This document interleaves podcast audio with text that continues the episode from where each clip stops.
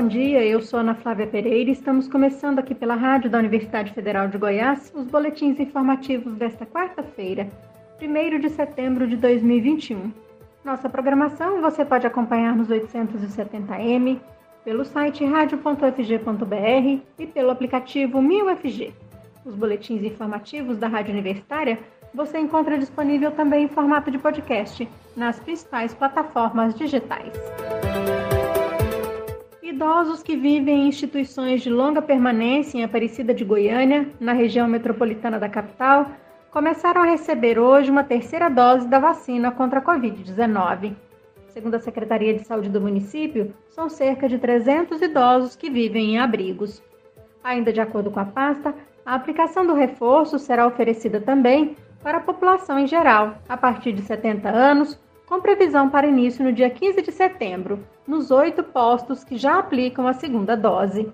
Neste caso, a recomendação é que este grupo receba o imunizante seis meses após a última dose do esquema vacinal, a segunda dose ou dose única, independentemente da vacina aplicada. Uma dose de reforço ou terceira dose da vacina contra a Covid-19 em Aparecida de Goiânia será aplicada também em pessoas com alto grau de imunossupressão. No entanto, nestes casos, o intervalo deverá ser de 28 dias após a última dose do esquema básico. Em Goiânia, a novidade de hoje na vacinação contra a Covid-19 é que a segunda dose poderá ser antecipada para pessoas em algumas situações, como quem tem cirurgia eletiva marcada, intercâmbio estudantil internacional confirmado e viagem programada para o exterior. A antecipação será concedida mediante solicitação formal que o usuário poderá acessar no site da Prefeitura de Goiânia e mediante apresentação de documentos comprobatórios da excepcionalidade. Após autorização, o interessado deverá procurar o Centro Municipal de Vacinação do setor Pedro Ludovico para tomar o reforço da vacina. Para solicitar antecipação da segunda dose, os interessados devem apresentar documentos pessoais, comprovante da primeira dose, cópia do comprovante de passagem internacional ou relatório médico explicitando a data da cirurgia ou outro comprovante que justifique a situação de excepcionalidade em uma declaração assinada. Nesta quarta-feira, Goiânia realiza mais uma testagem ampliada para a detecção da Covid-19 em moradores da cidade que não apresentam sintomas da doença. São oferecidos 3 mil testes em três locais na capital, até as 4 horas da tarde. Mas para fazer o teste é preciso realizar agendamento pelo site da Prefeitura de Goiânia.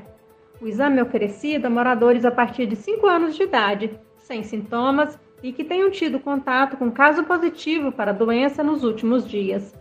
Na semana passada, foram realizados mais de 5.200 testes, com taxa de 5,6% de casos positivos. Os locais que realizam os testes são o Centro de Eventos da Universidade Federal de Goiás, no campus Samambaia, a Associação dos Moradores da Vila União, no setor Vila União, e o CEPAL do Jardim América, no setor Jardim América. E segundo o balanço divulgado ontem pela Secretaria Municipal de Educação de Goiânia, duas semanas após o retorno presencial das aulas na rede municipal da capital, houve 57 casos positivos de coronavírus entre os 2.848 exames realizados na testagem ampliada, ou seja, 2% do total. Nenhum desses casos foi em alunos. Até ontem, foram realizadas cinco rodadas da testagem na educação, em locais distintos para alunos, pais, professores e demais servidores. O serviço atendeu voluntariamente quem não tinha sintomas da Covid-19. A parcela de casos positivos na rede de ensino é inferior à da população em geral da capital, que tem ficado em torno de 7%. As aulas presenciais na rede municipal de Goiânia foram retomadas no dia 16 de agosto.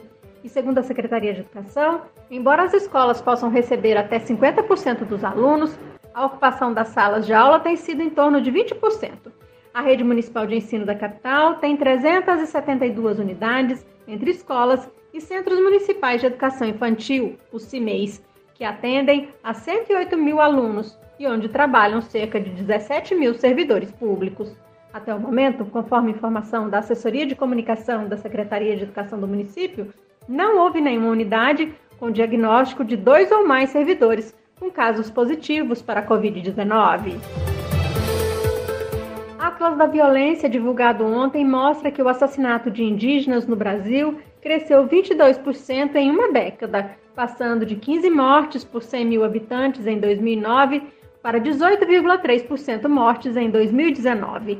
Ao todo, o Brasil registrou 2.074 homicídios de indígenas entre 2009 e 2019, o que significa que um indígena foi assassinado a cada dois dias no país ao longo destes 11 anos. Já entre a população brasileira como um todo, o número de assassinatos caiu 20%, de 27,2 por 100 mil habitantes em 2009 para 21,7 em 2019. Ao todo, entre 2009 e 2019, o Brasil contabilizou 623.439 vítimas de homicídio.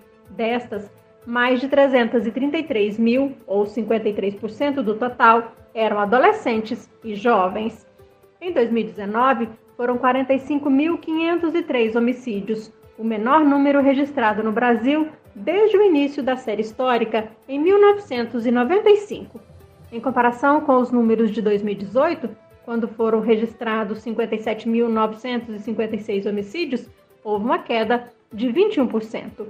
O Atlas da Violência traz dados também sobre assassinatos de negros, mulheres e população LGBTQI.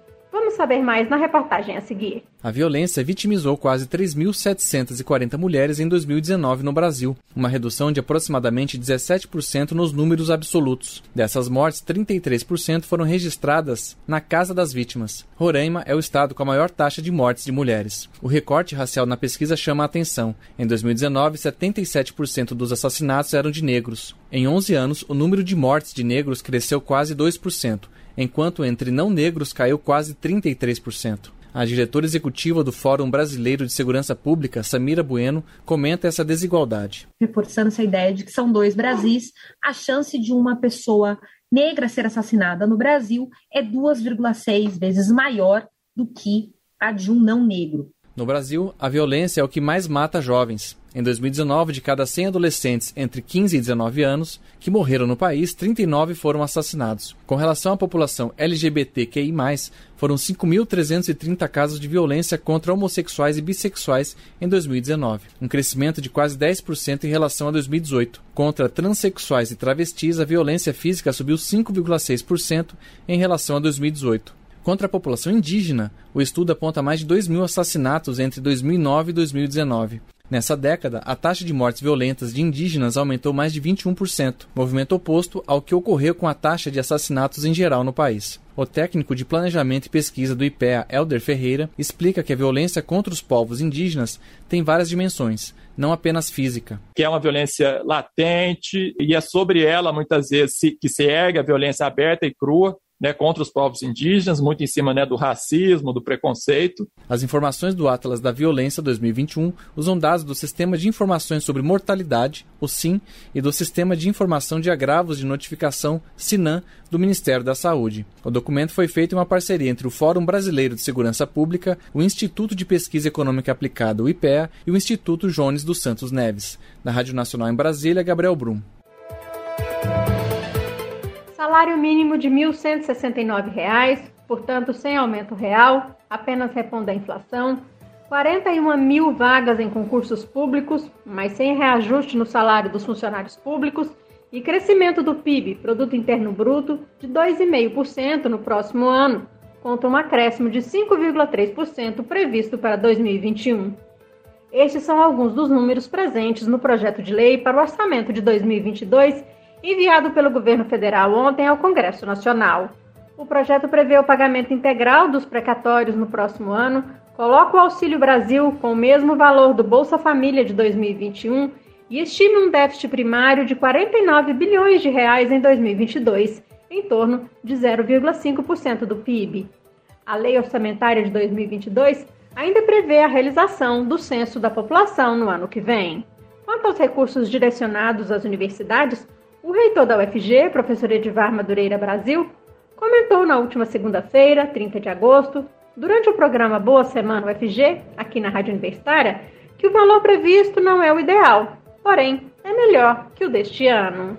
a LOA de 2021, 2022, desculpa, ela é parecida com a LOA de 2020. Ou seja, não é nada de extraordinário, é insuficiente, mas é melhor do que 2021.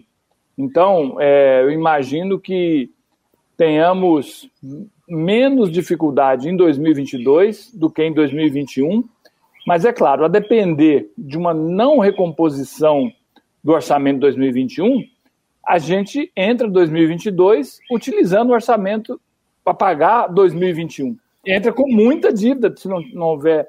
É, se é que é possível entrar com dívida, porque três meses de inadimplência aí leva à interrupção do serviço. Então, o orçamento de 22 é um pouquinho melhor. Não é o orçamento que, que dá conta é, da complexidade da, da universidade, ainda mais se a gente considerar que a gente deve voltar presencial no ano que vem.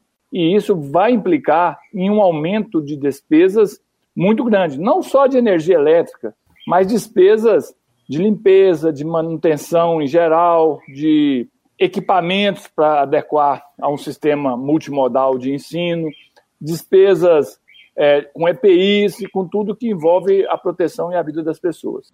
E segundo o reitor da UFG, as universidades neste momento estão próximas de um apagão por falta de recursos, mesmo com a recomposição de 100% do orçamento de 2021. Nós estamos aí perto de um apagão. Né? Mês que vem a gente começa algumas universidades a entrarem num apagão. O que a gente conseguiu, e que não deixa de ser positivo num cenário tão adverso como o que a gente vive, foi liberar 100% do orçamento de 2021. Mas a gente precisa lembrar que o orçamento de 2021 ele é 18% menor do que o de 2020, que já foi um orçamento insuficiente para a gente cumprir os, os, as nossas obrigações de 2020. Claro que a gente fez um esforço de economia, mas isso é, não nos traz a tranquilidade de forma nenhuma. É preciso que haja um projeto de lei para a recomposição do orçamento das universidades e aí o déficit no país é em torno de, de um bi, né? É um bilhão de déficit que a gente tem nas universidades. No nosso caso aqui, é algo em torno entre 15 e 17 milhões de reais seria a nossa parte nesse, nesse um bi que falta. Então a gente precisa muito desse recurso. E aí a gente conta de novo com os parlamentares, com a, a compreensão do executivo e nós estamos trabalhando. Na semana passada, tivemos na, na Andifes uma, uma reunião onde esteve presente o secretário executivo do MEC e também o, o secretário de Educação Superior. Eles estão aguardando agora, no início de setembro, uma avaliação da arrecadação, do orçamento federal, para ver a possibilidade de apresentação desse PLN para complementar. Vivemos ainda sob tensão, o que aliviou foi que nossas contas hoje estão em dia, mas também não temos orçamento para o resto do ano. Então, aquela angústia, aquela insegurança, ela começa a partir de setembro, tudo de novo. E uma última notícia no nosso boletim de 10 horas. Foi transferido para São Paulo ontem à tarde o ex-prefeito de Goiânia, Iris Rezende. A transferência foi feita a pedido da família. Segundo nota divulgada pela assessoria de comunicação do político, o quadro de saúde permanece regular, sem novas intercorrências. Ele viajou consciente e respirando espontaneamente. Iris foi internado no último dia 6 de agosto, quando sofreu um AVC hemorrágico. Ontem de manhã, ele retornou para a unidade de terapia intensiva pela terceira vez desde que foi internado. Na Rádio Universitária você pode acompanhar um novo boletim informativo às 11 horas da manhã nossa programação você pode seguir pelos 870m, pelo site radio.fg.br e pelo aplicativo MinUFG. Nós também estamos nas redes sociais. Curta nossa página no Instagram e no Facebook. E lembre-se, a pandemia de Covid-19 não acabou. Se puder, fique em casa. Ana Flávia Pereira, para a Rádio Universitária.